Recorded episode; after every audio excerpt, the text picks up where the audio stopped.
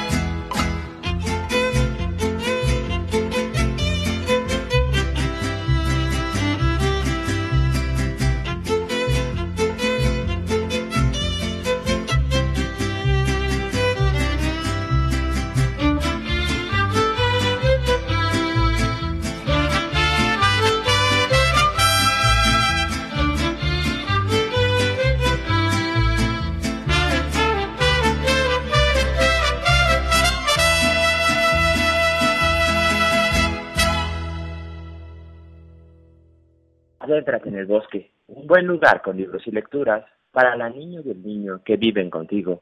Soy Asa, voz que te acompaña por estas páginas sonoras. Quédate los próximos minutos a escuchar y también a respirar el aire fresco de nuestros árboles con hojas de relatos y poesía. La imaginación nos puede llevar muy, muy lejos. Hoy es el capítulo 178, 178. Compartiremos contigo una historia de Miguel Hidalgo, el padre de la patria también hablaremos un poco acerca de mitología mexicana para niños. Además, platicaremos en vivo con la escritora Gabriela Santana. Ella es autora de editorial Selector. En la música, presentaremos canciones del videojuego La leyenda de Zelda en versión mariachi, a cargo del grupo MES, que quiere decir Mariachi Entertainment System. Con la lectura, muchos mundos son posibles.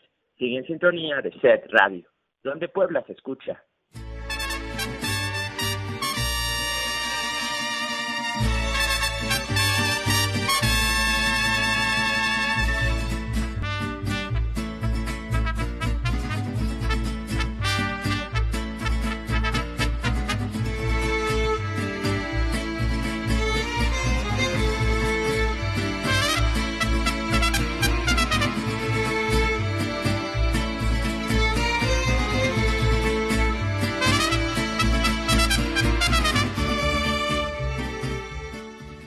Jaguar, Dios y origen de nuestra raza indígena. Autora Georgina García Sáenz. Aparece en la revista Arqueología Mexicana.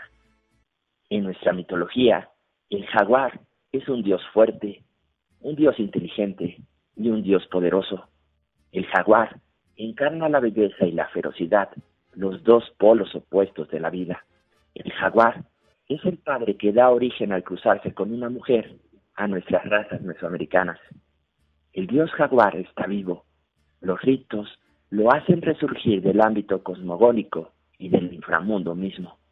Los jaguares salen en Oaxaca, en los valles, la sierra o la costa, en Chiapas, en la selva lacandona, en los altos o en el Soconusco. Las máscaras que los personifican son magníficas piezas, la mayoría talladas en madera, policromadas con incrustaciones de dientes, piel, cerdas o espejos, o todo lo anterior, según el estilo estético tradicional de la región del país. Otras representaciones son las estatuas en cerámica de Amatenango, Chiapas, las recamadas de chaquira de los huicholes de la Sierra de Nayar, los pintados o los bordados mismos en textiles. pero donde más resalta el dios jaguar es lo que hoy conocemos como Guerrero, en el estado de Guerrero, cerca del Pacífico. Aparecen en Chichihualco, en las misteriosas danzas que ahí se realizan. Son de admirarse las máscaras laqueadas de Olinalá, los cascos tallados magistralmente en Teluaban, donde están plasmados además varios personajes como si fuera un teatro griego. Y no olvidemos las danzas del jaguar de Chilapa. El jaguar, el bien y el mal, por ejemplo, son representados por un solo actor. En las montañas de Guerrero hay un pueblo pequeño y algo aislado que se llama Citlala. Citlala. Los primeros días del mes de mayo salen los jaguares en un rito impresionante. Hay unos riscos cercanos con cuevas, que son templos de veneración. En ellos se ven pinturas rupestres, probablemente de origen olmeca, la más antigua de todas nuestras culturas. Ahí está la imagen del dios jaguar con una mujer. El rito, el rito que te comentaba comienza en la noche. Suben al pico más alto, con hachones encendidos, celebran una ceremonia que nunca ha sido presenciada por extraños y donde, curiosamente, desde tiempos prehispánicos, comulgan con tortillas y mezcal como alimentos divinos. A la mañana siguiente, bajan por delante las mujeres con músicos, van bailando, van bailando, van ataviadas con sus vistosos trajes, una amplia falda con cenefas horizontales, bordadas por supuesto con brillantes colores con animales y plantas de esa región. Traen además un huipil blanco, también bordado, y las casadas con un collar de ámbar brincándole en el pecho. Por otro lado, en un recodo del río, casi seco pues es temporada de estiaje, van apareciendo uno a uno los jaguares. Los jaguares surgen chapoteando o bajan brincando de las laderas de las montañas. Portan un casco hecho de tiras de cuero con ojos saltones en tubos, cerrados con espejos que encandilan con la luz del brillante sol, y sus fauces son rugientes con colmillos. Van rodeados de seres del inframundo, y sus máscaras humanas llevan adheridos animales que habitan en las cuevas de la noche, como murciélagos, serpientes o alacranes venenosos. Portan un gran sombrero de petate y un traje de costal. Luego desaparecen y solo quedan los jaguares. Se van juntando, rugiendo en una gran rueda. En el centro está un anciano chamán que dirige la pelea, encabeza la lucha. Salen dos al centro, blandiendo un fuete cuyas puntas tienen piedras. Saltan los felinos, saltan los felinos, saltan los felinos, que atacan hasta dejar al rival en el suelo derrotado. Viene otro y luego otro y luego otro, hasta quedar el que no ha caído, el único victorioso. Este será el jaguar que reinará. Su poblado, al que representa, tendrá todo el año la supremacía. Entonces vuelven los seres del inframundo, rodeando a su jaguar líder. Algunos heridos desaparecen entre la maleza. Han pasado muchas horas bajo un sol pesado y seco. Cae de a poco la tarde y con ella la primera lluvia de la temporada. Llegan al centro del pueblo los jaguares rodeados de su corte abominable y bailan juntos con hombres, mujeres, niñas y niños, alzando los brazos y empapados, todas empapadas, todos empapados con el agua fresca que les cae del cielo. El jaguar, Dios y origen de nuestra raza indígena. Autora Georgina García Sáenz aparece en la revista Arqueología Mexicana.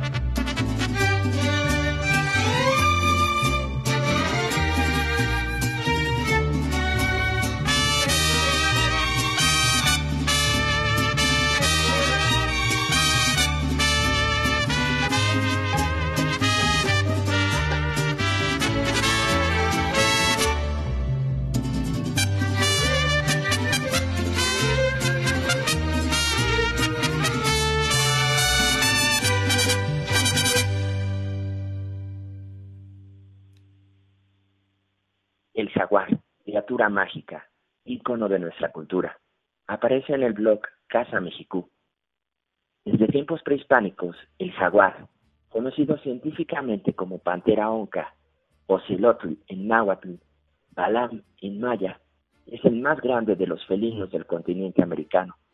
El jaguar ha sido honrado por diversas civilizaciones mesoamericanas, considerándolo como una de las especies más importantes dentro de toda su cosmovisión, principalmente en las culturas maya, azteca y olmeca, donde se le rendía culto, asociándolo a sus dioses.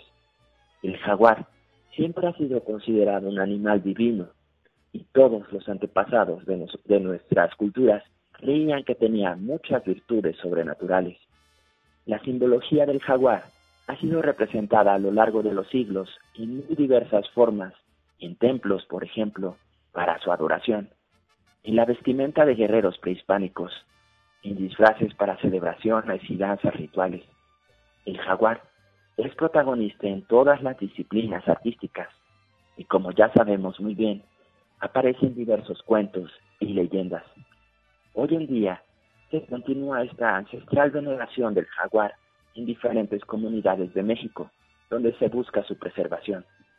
Por ejemplo, la cultura maya le dio un gran significado al jaguar, ya que podemos encontrar templos, esculturas y símbolos.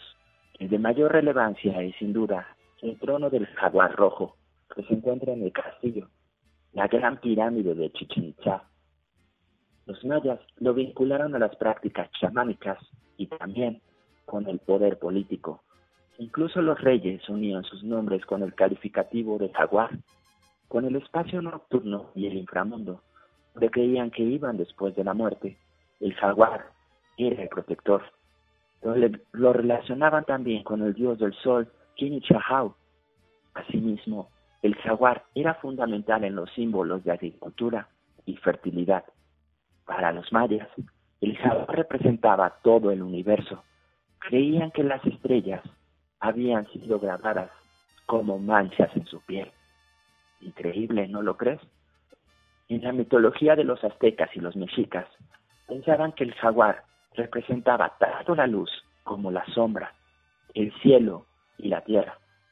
Muchas de las veces sus madrigueras eran cuevas que los unían a la tierra y también a la fertilidad. El jaguar era una figura muy frecuente con atributos de otros animales como aves y serpientes. La imagen poderosa de la deidad dual, la de Kutli, diosa Dios, paridora y devoradora de los seres humanos, algunas veces tenía inclusive garras de jaguar. Además, los aztecas consideraban al jaguar como un símbolo de poder absoluto, un símbolo de valentía. Dentro de su estructura militar, asociaron las habilidades del felino a los soldados más profesionales, valientes y aclamados de todos, llamándolos, por supuesto, guerreros jaguares. El honor más grande que podían recibir, el honor más grande en esa época. En el caso de los olmecas, el jaguar formaba parte también de su religión y del arte. Las estatuillas eran representadas como deidades, mitad humano y mitad jaguar. Los hombres eran pintados con rasgos felinos. Como te mencionaba hace un momento, el jaguar es el felino más grande del continente americano. Tiene manchas en su piel, conocidas como rosetas, con patrones de un punto en el centro de cada una. Así les sirven para camuflarse en su entorno. Su cuerpo tiene agua que lo impermeabiliza para poder nadar. Patas cortas y robustas con uñas retráctiles. Llega a pesar de 45 a 100 kilos y posee una extraordinaria visión nocturna, así como sentidos de oído y olfato muy agudos. El jaguar es un cazador carnívoro demasiado sigiloso. Utiliza las emboscadas para atrapar a sus presas. Se alimenta de peces, primates, aves, ciervos, tortugas, así como de otros animales más grandes como venados y ciervos. Hay 80 especies diferentes, pero muchas, muchas están en peligro de extinción. El jaguar, criatura mágica, ícono de nuestra cultura, aparece en el blog Casa México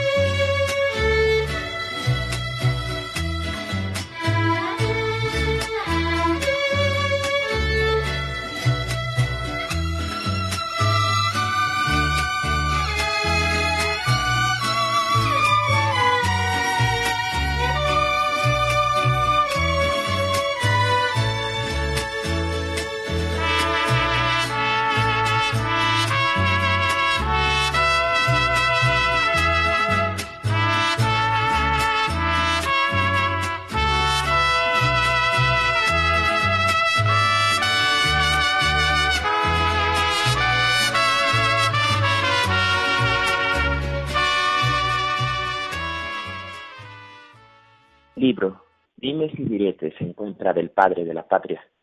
Texto Claudia Burr y Ana Piñón. Editorial Tecolote. Nací criollo y soy originario de la región agrícola de Guanajuato. Me gusta leer y observar el mundo con ojos bien abiertos. Gozo de las fiestas y funciones de teatro. Tengo muchos amigos y enemigos también. Además de latín, francés, bueno, hablo nada y mí y pude pechar. Me deleita beber chocolate caliente, tocar el violín y formar orquestas. Sé fabricar ladrillos, curtir pieles y fundir cañones. Sé criar abejas, cultivar las uvas y cuidar de los gusanos de seda. Soy un gran enemigo de la esclavitud. Mi nombre es Miguel Gregorio Antonio Ignacio Hidalgo y Costilla Vallaga Montandarte Villaseñor. Me conocen como Don Miguel Hidalgo y Costilla. También me llaman cura Hidalgo y cura de Dolores. General de América es un título al que responde. Mis amigos de la juventud me apodan el zorro. Cuando inicia el movimiento de independencia, mis enemigos me llaman un asesino y traidor a la patria. Me cachan durante Hidalgo. Mí se dicen cosas espantosas. Que yo, Hidalgo, soy un zorrillo con cabeza de serpiente y boca de cocodrilo, rabioso y devorador.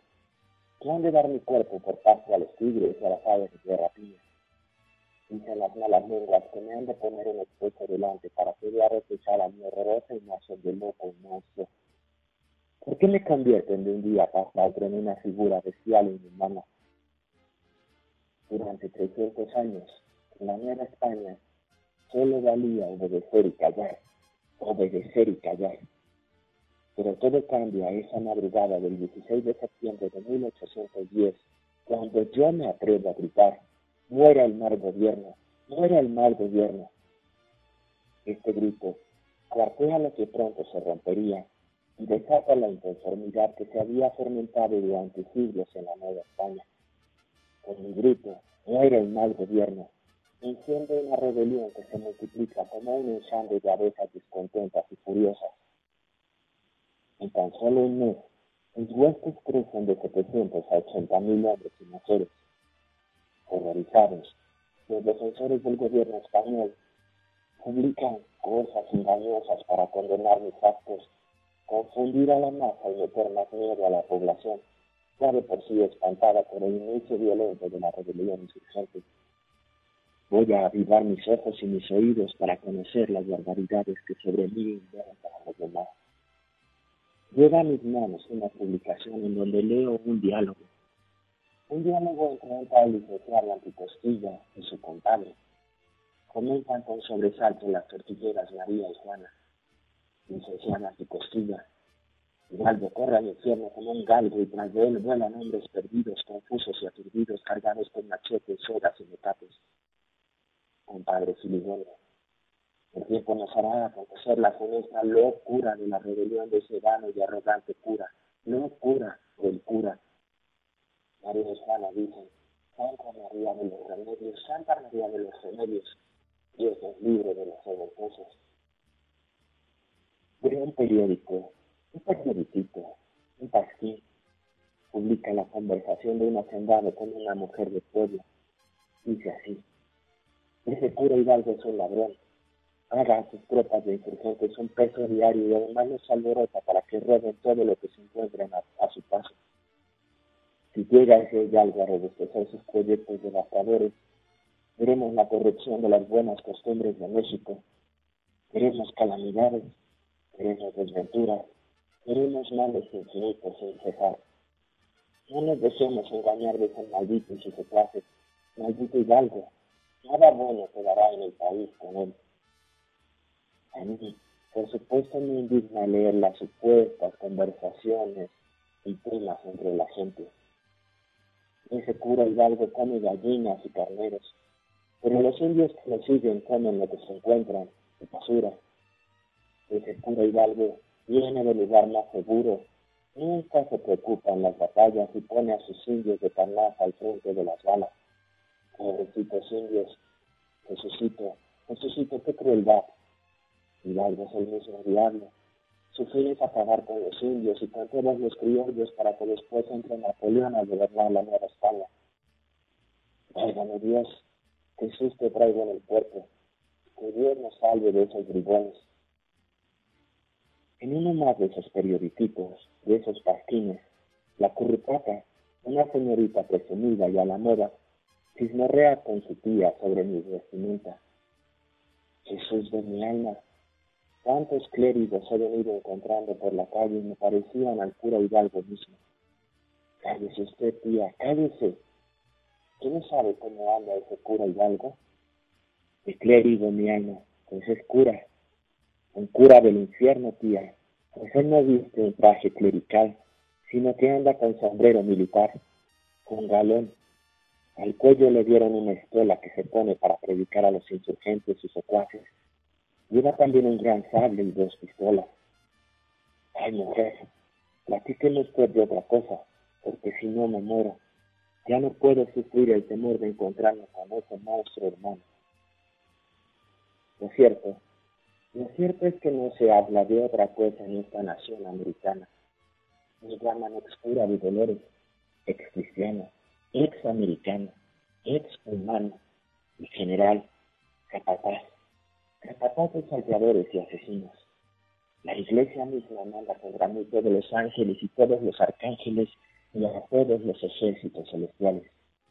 Me excomulgan y condenan mi paso por caminos y veredas. Maldicen mi cerebro, mis sienes, mi pelo, mis cejas, mis mejillas, mi frente y mis oídos. También maldicen mis hombros, mis muñecas, mis brazos, mis manos y mis dedos. Maldicen hasta las uñas de mis pies. Cuando por fin logran apresarme, yo, Hidalgo, soy enjuiciado, torturado, encarcelado. Me fusilan, me decapitan. Durante once años encierran mi cabeza dentro de una jaula de fierro como escarmiento para todos aquellos que quieran seguir mi ejemplo. Lo que no logran es matar ni enjaular. La boa de libertad e igualdad. Mi levantamiento desencadenó el fin de la época de la colonia, el fin de los privilegios para unos cuantos y la explotación del pueblo. Yo, Hidalgo, tomé las armas para abolir la esclavitud. Mi rebelión despertó a las naciones mexicana. Todos los que tenemos la paciencia de cultivar la morera, la cabeza Sabemos que cuando el gusano seda se convierte en mariposa, es imposible regresarle al capullo.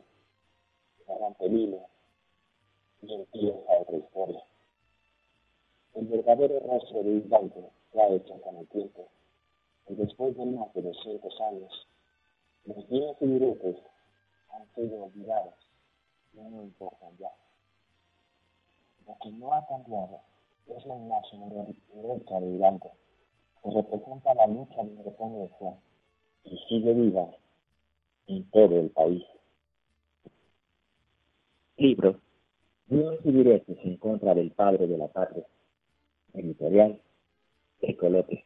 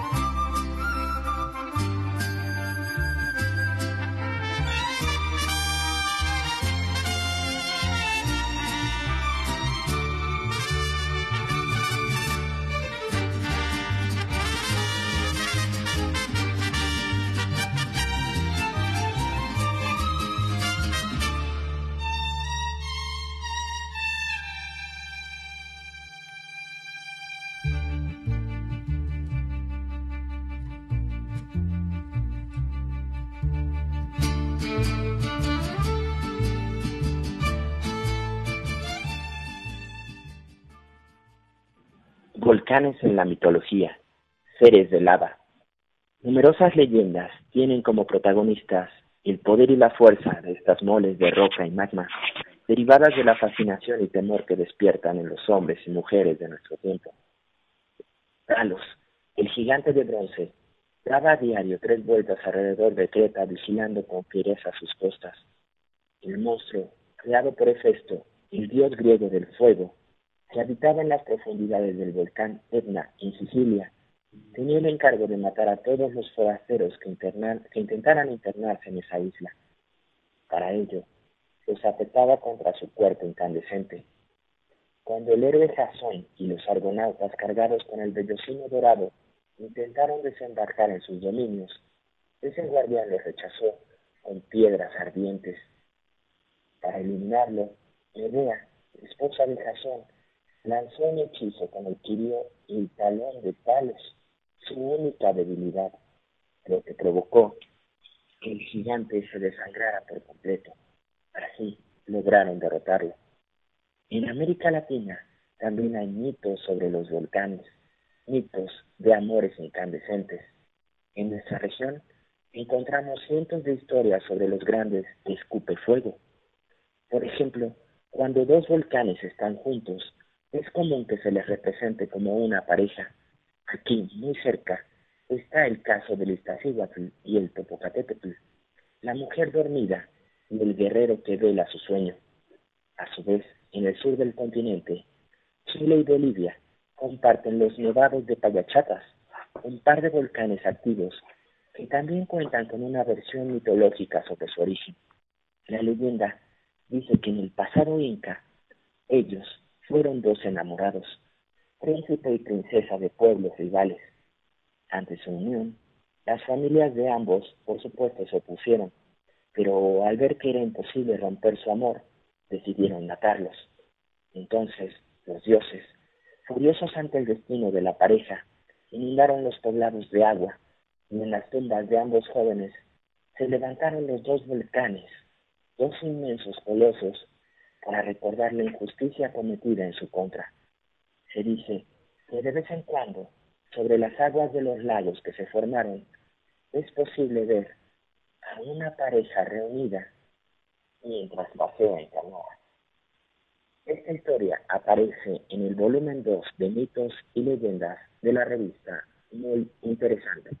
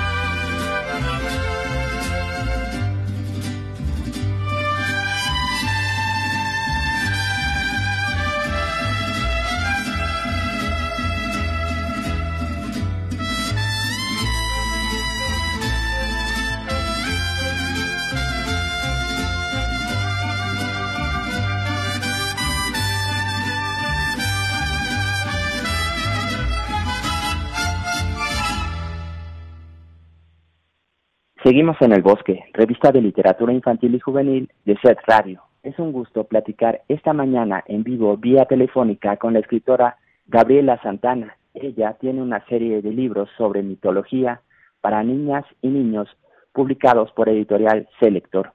Buenos días, Gabriela, ¿cómo estás? ¿Qué tal? Muy buenos días. Disfrutando mucho de lo que acaba de leer. Muy Muchísimas gracias.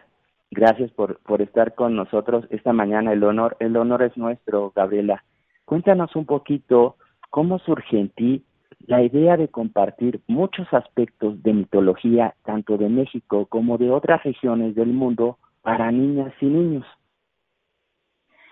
Eh, pues mira, este proyecto surgió hace, yo creo que 20 años ya. eh, nació como una colección de libros que el lector quiso hacer sobre mitologías de todo el mundo y a mí me gustó mucho el proyecto de hacer mitología este, de, México y mitología de América para niños. Entonces eh, comencé a investigar en el Museo de Antropología para tener realmente algo auténtico con la profundidad necesaria y después tenía el, reto de sintetizar, quedarnos con lo importante para que fuera eh, de fácil acceso para los lectores como, como acabas de, de, decir, este, son historias para despertar conciencia. Los mitos pues nos hablan de nosotros mismos y por eso es muy importante eh, mantenerlos. Por supuesto. Dentro de esta serie de libros, creo que el más famoso, sin duda, es el de Mitología Mexicana para Niños, publicado, como ya decíamos, por editorial Selector. Cuéntanos ¿Cómo estructuraste este libro? Porque hay tres apartados muy claros. El primero, mitos de la creación. Después, más de cuatro mil años de historia y finalizas con dioses y, héroes. Cuéntanos un poquito qué podemos encontrar tanto siendo papás o profesores como siendo niños y jóvenes en este material. Sí, claro que sí. Eh, bueno, cuando empecé yo a investigar más y más en, sobre la mitología mexicana me di cuenta que el panteón de dioses es muy complicado.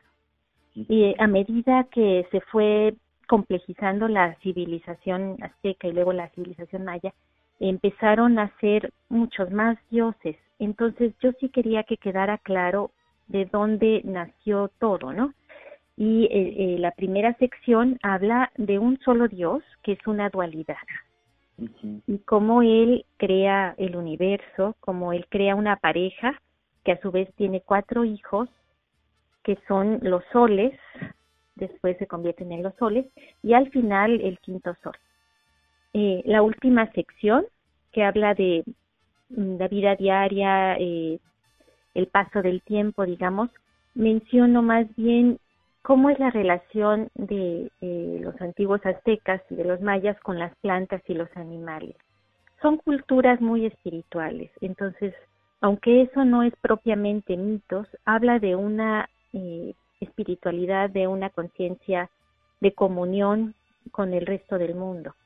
Y se me hace importante también mencionarlo. Y finalmente lo del paso del tiempo es un poquito lo del calendario azteca y maya que a todo el mundo confunde. Eh, he visto acá libros publicados diciendo que es el calendario azteca y ponen el maya y viceversa. Entonces también había que decir cómo percibían el paso del tiempo nuestros antepasados. ¿Cómo nacieron los dioses? ¿Cómo nacieron los seres humanos? ¿Qué significan las plantas? ¿Qué significan los animales? ¿Por qué la noche siempre encierra un gran tesoro? ¿Y por qué en la muerte, aún en la muerte, hay esperanza? Son algunas de las preguntas que la autora de mitología mexicana para niños se plantea en esta publicación. Es muy importante, Gabriela, también que nos cuentes eh, pues este compromiso que planteas en tus publicaciones de encontrar cosas que son incluso más grandes que nosotros mismos como personas. ¿Nos quieres comentar un poco acerca de esto? Claro que sí. Este, bueno, tenemos muchos ejemplos eh, de la grandiosidad de las culturas prehispánicas. Cuando uno va, por ejemplo, al este, Templo Mayor y entra uno a la habitación donde los eh, caballeros águila se preparaban, eh, tenían una especie de trance eh, para prepararse para la guerra. Eh, todo eso nos hace pensar qué maravilla, qué este, qué imponente era todo eso y nos da un sentido de identidad. Yo pienso que saber de mitología eh, prehispánica también este, nos impacta en la autoestima, porque en todos estos mitos hay valores muy importantes, la valentía, la decencia, el respeto a la vida, la comunión con el resto del universo, incluso el sacrificio. Trato de no poner el morbo, ¿verdad?, del sacrificio, sino cómo era esta recolección de flores rojas, que eran los corazones, eh, para un bien común. Entonces, eh, son temas que pueden ser discutidos en familia y este, que además, eh, pues sí, como, como dije, nos ayudan a sentirnos orgullosos de nuestras raíces. Por supuesto, ahora que mencionabas este punto, Gabriela, tú dedicas este libro, Mitología Mexicana para Niños, de Gabriela Santana, publicado por editorial Selector y que está disponible en todas las librerías y tiendas departamentales de México, a la memoria de tu padre. Y es además un material que, que busca generar también, me parece, vínculos entre padres e hijos con su lectura. Cuéntanos un poco más acerca de esto. Sí, me da mucho gusto que, que la editorial sigue publicando mi dedicatoria. Me, emociona mucho que hayan este, respetado esa, esa dedicatoria. Mi papá vivió poco. Mi, mi papá este, no, no, este, no estuvo muchos años con nosotros. Entonces eh, recordé cómo en la cultura mexicana antigua, los prehispánicos, eh, hablaban de eso, que somos como flores, que nos marchitamos muy pronto que solo estamos un breve instante aquí. Y por eso es que es tan importante estar eh, conscientes, estar alertas de que estamos viviendo y que cada decisión que tomamos es este, alerta, es, es una decisión eh, en el presente. Entonces, pues muchas gracias por, por mencionar esto, para mí es muy importante. Por supuesto, Gabriela. Dentro de esta serie de publicaciones, que además de mitología eh, mexicana, tienes otro título que es Mitología de América, también publicado por editorial Selector. ¿Nos quieres platicar un poco qué podemos encontrar en esta publicación? Sí, esa publicación este, básicamente también es cómo eh, se ven los animales este, en los distintos pueblos eh, de Centroamérica y de Sudamérica, como cada uno tiene una espiritualidad, como el jaguar eh, representa la fuerza, como la tortuga representa la fecundidad, las ranas, este, eh, esa parte, y también como los alimentos eran semejantes, el, el, maíz, por ejemplo, nos hermana con, con toda Centro y Sudamérica. Entonces, eh, es muy chistoso porque eh, nosotros estamos muy contentos, claro, de ser mexicanos, pero cuando nos hacemos la prueba del ADN resulta que es un solo ADN, el, el de todo eh, México y Centroamérica. Entonces, eh, un día vamos a dejar de dividirnos y un día vamos a decir somos ciudadanos del mundo, ¿verdad? Pero estamos muy hermanados con, con Latinoamérica. Por supuesto, hay otro aspecto en, los dos títulos de los que hemos platicado esta mañana, Mitología Mexicana para Niños y Mitología de América para Niños, que también resalta, Gabriela, que es este aspecto de grandes narradores y grandes narradoras orales que ha habido en nuestro país y en nuestro continente. ¿Cómo trabajaste tú tus textos ya de manera escrita para respetar lo más posible estos elementos de la oralidad en nuestro continente. Pues sí, e, efectivamente fui a la fuente, eh, digamos, este, al Museo de Antropología, eso tiene una biblioteca maravillosa y eh, esa parte de sintetizar y quedarnos con lo importante fue básicamente respetar algunas palabras que el autor eligió, eh, para mostrar cómo es importante también, este, por ejemplo, la carta del jefe Hughes, me imagino que se te refieres un poquito a eso, eh, cómo, cómo era tan cercana su visión a la nuestra, de que nadie es propietario de la tierra, sino eh, que era como absurdo que le pidieran que la vendiera, ¿verdad? Porque la tierra existía antes que nosotros. No podíamos nosotros ser dueños de, de algo que era tan grande y que existía antes que nosotros. Entonces, eh, esas palabras, aunque están traducidas, obviamente, habían que, que recuperarlas, ¿no? Por supuesto. Pues invítanos a buscar y acercarnos a tus libros, Gabriela, porque literalmente la editorial Selector hace un gran trabajo de distribución y pueden encontrarse en las librerías de cadena, en las librerías más grandes del país, pero también en las librerías más pequeñas en nuestras comunidades y en otros lugares como tiendas eh, departamentales e inclusive tiendas de autoservicio en el supermercado también están disponibles los libros y cómo podemos seguir en contacto contigo a través de medios digitales o redes sociales. Este, sí, claro que sí. Eh, tengo tengo mi Facebook y este está así a nombre de Santana Gabriela, primero mi apellido y después mi nombre y eh, eh, ese Facebook da hacia un blog, a veces eh, publico cosas ahí como cuentos que, que he hecho recientemente y también este pues en la editorial Selector este ustedes pueden conseguir este mi correo si me quieren escribir directamente. Perfecto. Las mitologías son colecciones de historias que nos cuentan cómo entendían el universo los antiguos habitantes de nuestros territorios.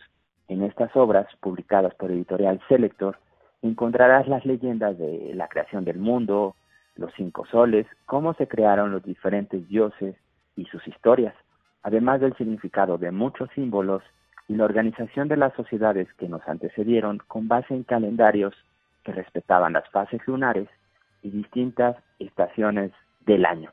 Ha sido un gusto platicar contigo esta mañana, Gabriela. ¿Algo más que quieras comentarnos? Nada más dar las gracias por esta oportunidad de llegar a tu público, eh, enviarles a todos un gran saludo. Yo quiero mucho Puebla a los poblanos, los estimo muchísimo. Eh, tengo muchos amigos por allá, entonces también enviarles un gran saludo. Muchísimas gracias. También un saludo para ti hasta Estados Unidos, desde donde haces este enlace telefónico. Escuchamos la voz de Gabriela Santana, autora de los libros Mitología Mexicana para Niños y Mitología de América para Niños, los dos publicados por editorial Selector. Buen fin de semana, Gabriela. Igualmente, gracias por todo. Hasta luego. Hasta luego.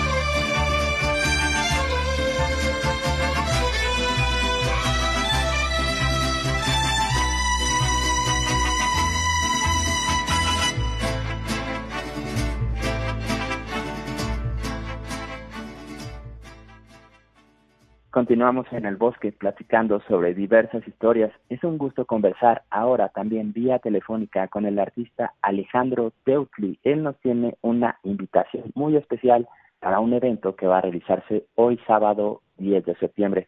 Alejandro, ¿cómo estás? Buenos días. Hola, ¿qué tal? Muy buenos días. Muchas gracias por la invitación, a él, a ti y pues un saludo a la audiencia. Oye, cuéntanos, estás por realizar esta tarde noche una, un acto, porque eso es un acto artístico que involucra las artes plásticas que pueden ser comidas, restos de alimentos con los cuales aborda símbolos de los poderes político, religioso, inclusive superhéroes y personajes mitológicos. Cuéntanos un poco, Alejandro, sobre este acto que vas a realizar. Pues mira, eh, de entrada eh, me, estreno eh, como, como una especie de chef porque también voy a voy a hacer el, menú directamente. Me gusta mucho la cocina, esto obviamente no lo hago de, de manera profesional, pero en este caso se, se involucra. Entonces la idea pues es que, que la gente llegue, que, que haga esta degustación, es prácticamente una cena, ¿no? Finito, bueno, refresco, así, lo que la gente quiera tomar y eh, cuando se termine de, de, cenar, yo voy a hacer una, una pieza o dos piezas, dependiendo, eh, en, vivo. Y la cuestión, como bien dices, es que se relacione precisamente el sentido del, del, del, de la comida, incluso la materia prima que se está utilizando, eh, eh, con el carácter conceptual de la imagen, con lo que se va obteniendo, y, y, que a fin de cuentas es muy lúdico el proceso, ¿no? Esto ya tiene algún tiempo que lo que lo vengo realizando. Nunca lo había hecho de esta forma, digamos en vivo, in situ, y, y pues la verdad es que eso me tiene muy emocionado. Oye, es un acto donde pueden asistir personas de todas las edades, ¿verdad? Eh, sí, eh, aquí eh, es bajo previa reserva, eh, pueden eh, ir a, a, las redes de Árbol Torcido, ahí está publicada la información, eh, eh, obviamente ya con, con, hay un teléfono también para, para hacer reservación porque sí tiene que ser con previa reserva y to, toda la información se las pueden brindar ahí este, directamente eh, la gente del espacio. Ajá, Árbol Torcido es un espacio cultural independiente que tras la pandemia volvió a reabrir sus puertas. Se ubica en Boulevard Atlixco, 4303 en la colonia Antequera, muy cerca de la zona de Las Ánimas, el teléfono que mencionaba Alejandro para pedir más información y formar parte de este acto artístico que combina las artes plásticas y la gastronomía es el número 22 25 28 30 93. Alex, ¿te gusta realizar acciones que salgan de lo cotidiano?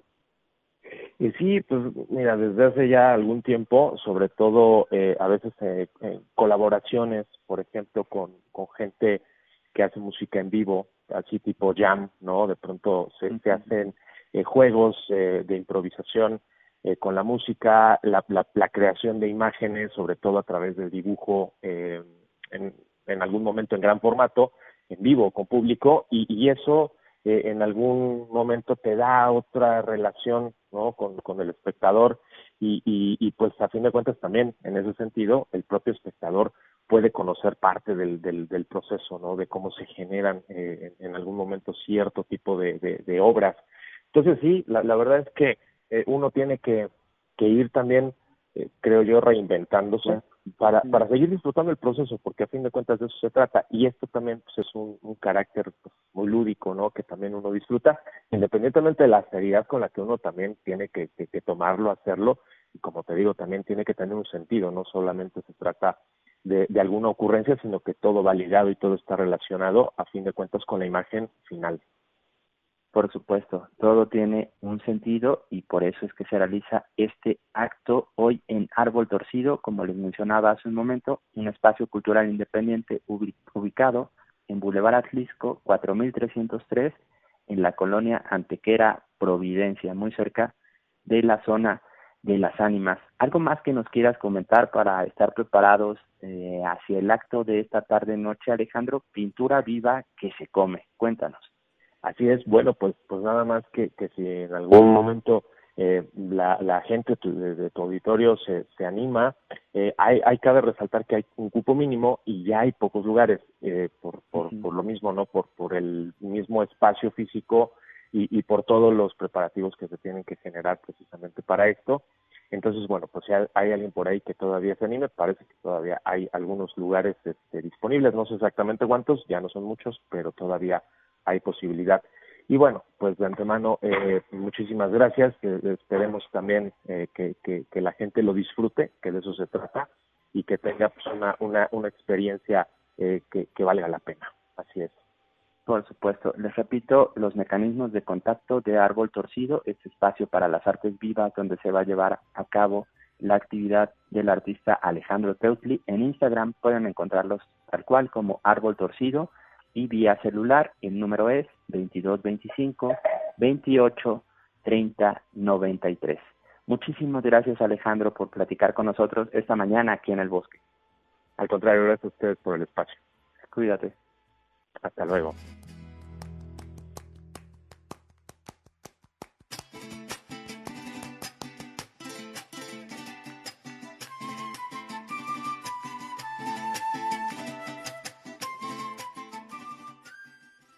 Recuerda que tenemos más contenido para ti en redes sociales, recomendaciones de libros, invitaciones a eventos digitales y enlaces para que descargues materiales asombrosos. Búscanos en Facebook e Instagram. Estamos como el Bosque FM.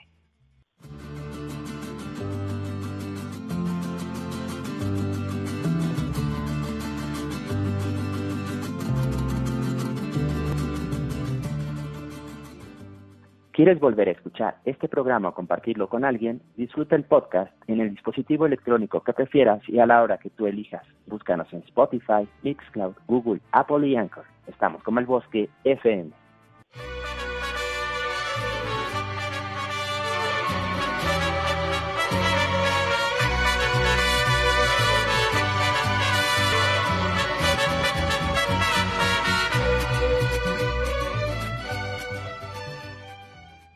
El Bosque es una producción del Sistema Estatal de Telecomunicaciones del Gobierno de Puebla. Selección literaria y musical, Asael Ruiz. Operación y edición digital, Oscar Guerrero. Asistencia, Arlet Guevara y Karina Salamanca. ¿Te gustaría que presentáramos algún tema o libro en especial? Escríbenos al correo elbosquefm.com.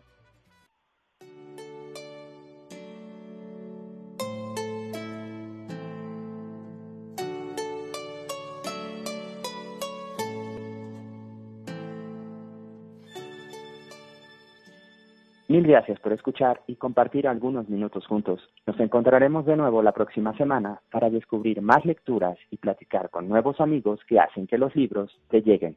En el bosque, tú y yo estamos hechos de historias.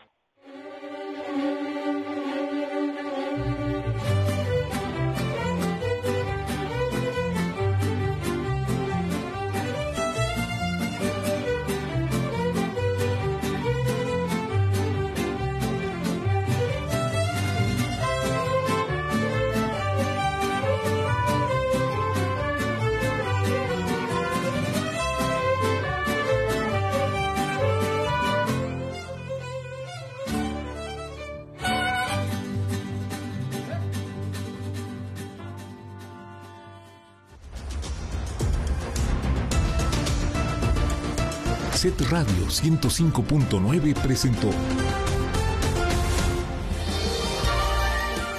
Recuerden, guardabosques, nos volveremos a escuchar el próximo sábado. El próximo sábado. De 10 a 11 de la mañana. 11 de la mañana